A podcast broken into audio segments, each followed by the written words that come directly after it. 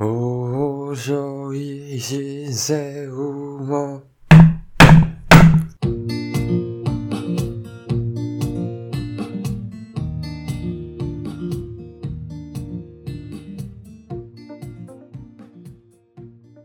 Hello，大家好，我是诺。相信大家听到前面，应该就知道我今天想聊的主题是什么了。刚才前面呢，跟大家开了一点点小玩笑，真的是不好意思，不好意思。今天我们想要聊的主题是关于《咒》这部电影。为什么我会去看《咒》这部电影呢？其实这件事情呢，就要追溯到上个礼拜，我跟宋小姐在录。Podcast 的时候，他就跟我说：“诶，最近咒上映了，要不要去看咒？”他就开始讲说什么：“哦，咒这部片很好看呐。”他说很可怕啊，然后他就说什么有人去看了以后集体中邪。我就想说，真的假的？真的事态有严重到这种地步？宋小姐就把咒这部电影营造得很像一部禁忌的鬼片的那种感觉，所以就引起了我蛮大的兴趣。但是呢，后来我跟宋小姐去看完《咒》这部电影以后呢，我就发现，呃，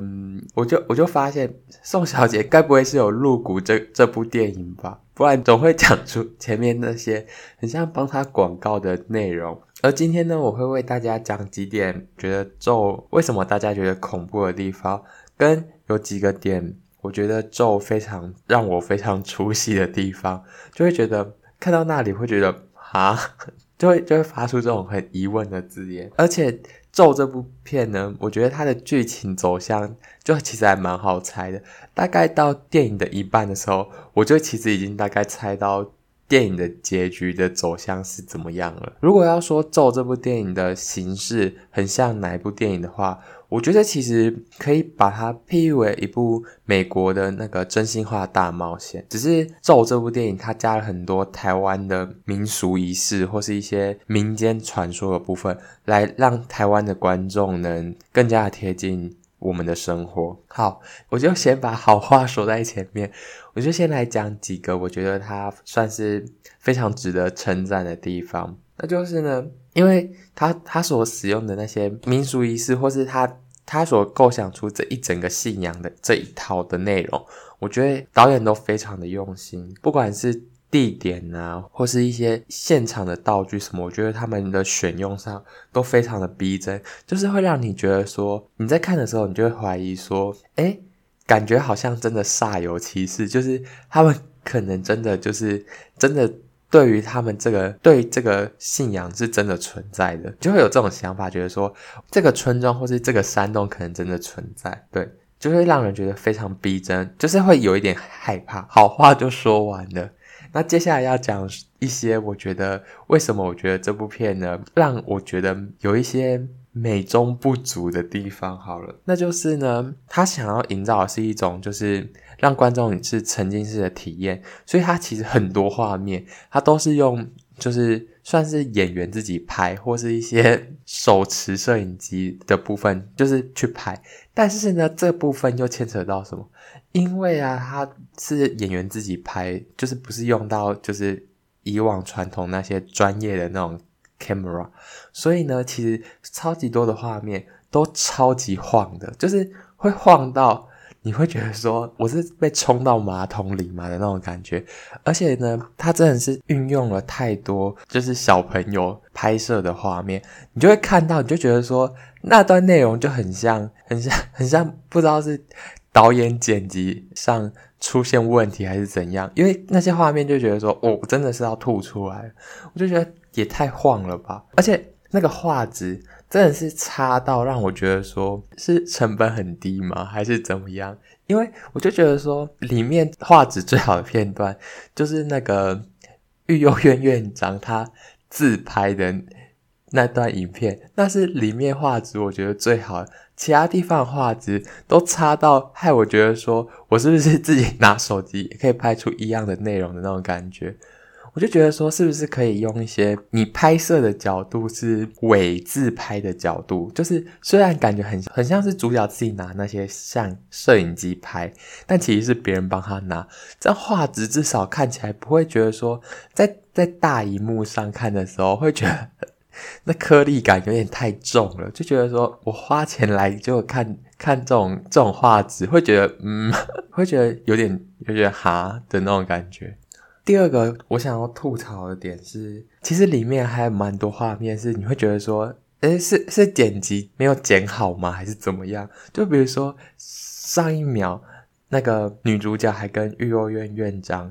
困在车子里，下一秒好像突然就就直接切到说他们去庙里寻求帮助，但是中间他们明明就是已经被困在车上，那的那种感觉，而且他们好像前一刻明明就是要去回到那个山洞，然后后面又突然就就直接跳到那，我就觉得说有点看不太懂，而且我不得不吐槽几个，我觉得几个剧情点我真的是看的没有很懂。第一个啊，就是就是因为他们其实这个信仰其实算是一个，就是一个不好的信仰。然后其实你去信仰它，其实就是会招致厄运的那种感觉。然后呢，里面就是它其实有又又又跟之前我跟梁家富男讨论的那个华灯初上的点一样，就很多片段根本就是为了剪预告吧。就像那个阿嬷跑去吞那个。类似玻璃的那个东西，就是在我的印象里，那个阿嬷好像也没有，好像也没有做什么事情导致他会他会中邪的那种感觉。我就觉得好像我竟然想不起来，我就记得好像没有，他根本没有做什么，然后他就中邪了。除了这点以外，还有我对于女主角的有些行为，我也是看得没有很懂诶，而且我就觉得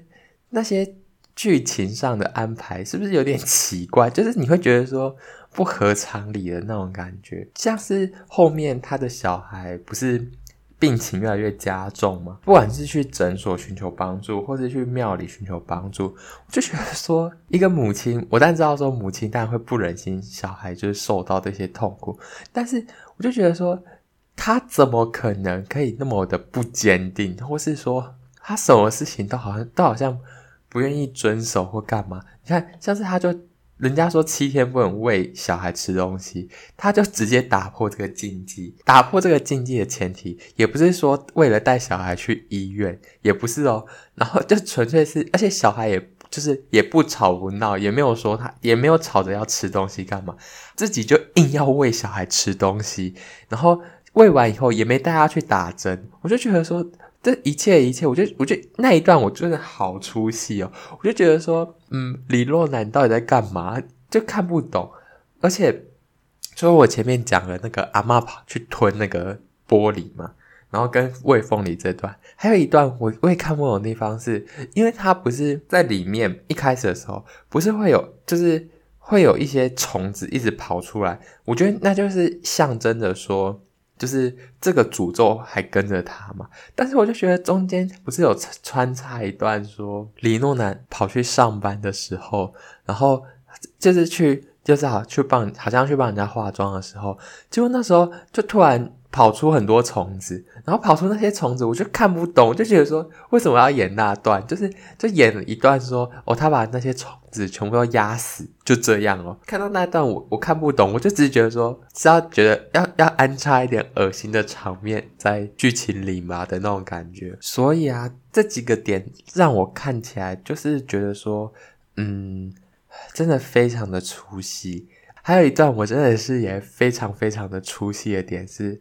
就是他不是有回忆说。他他们就是回忆到说，他们去山上要就是硬闯那个不能进去的那个隧道嘛。那一段我也觉得我有点看不懂诶，就是因为一开始他们那时候不是他们到那个山洞门口的时候，那个阿 Q 一直坚持说要进去要进去，然后那个林静伦跟那个李诺男他就一直。说哦，不要不要不要进去的那种感觉。然后呢，这时候我就觉得说，我真的看不懂地方是，因为那个地方嘛，那个门就是已经已经被封起来，然后阿 Q 就直接一脚把那个门直接踹爆。我就觉得说，正常人真的会做到这种地步吗？不是，就是会真的那么随意的破坏那些东西吗？就是那一段他把它破坏以后，我就觉得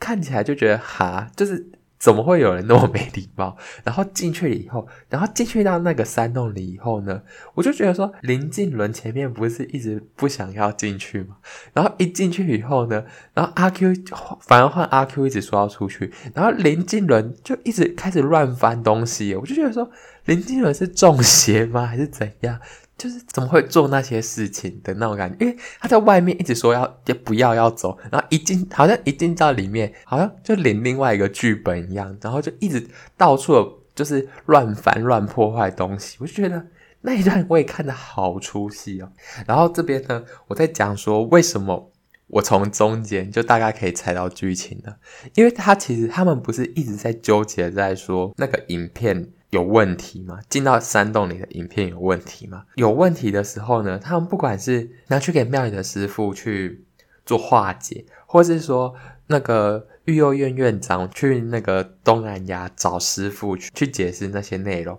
我大概从那里我就知道说，那个院长去找真相的时候呢，大概就可以猜到说，其实他们这个民俗活动不是一个祝福的活动，是一个算是一个降咒的一个一个仪式的那种感觉，所以我才会说，为什么我会觉得说，真的好像那个美国的那个真心话大冒险一样，就是他们就是也是触犯了一些禁忌，导致他们。得到这些诅咒，然后得到这些诅咒以后呢，他们就会就是想要想办法要分担给大家。真心话大冒险就是他也是把这个诅咒分享给全世界的人的那种感觉，然后咒也是通过这个这个镜头把这诅咒像是要分散给大家那种感觉，所以我才说这两部片。那一直让我觉得很像的地方。好啦，这是大概就是我我对于《做》这部电影的一些想法。如果总结来说，我觉得哪些人适合去看这部电影呢？我觉得应该是那些对于那个镜头晃动比较没有那么敏感、不容易晕车的人，还蛮适合去看这部片的。因为如果你平常是属于很很容易晕车的人的话，我觉得说你可能还不用看到很恐怖的地方，你可能就会一直觉得好想吐，好想吐。然后这时候你才你就你就有可能会怀疑说，我是不是中邪了还是怎么样？但其实真的不是，我觉得纯粹就是因为你你可能已经晕车。好啦，那今天的节目就大概到这边了。你对于咒这部电影有什么其他的见解吗？或是说你觉得我哪个地方讲的你觉得根本不是这样子的话，都欢迎你在底下留言告诉我，或是到 IG 私讯我哦。我也会在我的 IG 分享更多我觉得蛮奇怪的吐槽点，或是分享一些其他我觉得很恐怖，或是觉得说还蛮值得看的电影分给大家。我是诺，谢谢大家的收听，我们下集见，拜拜。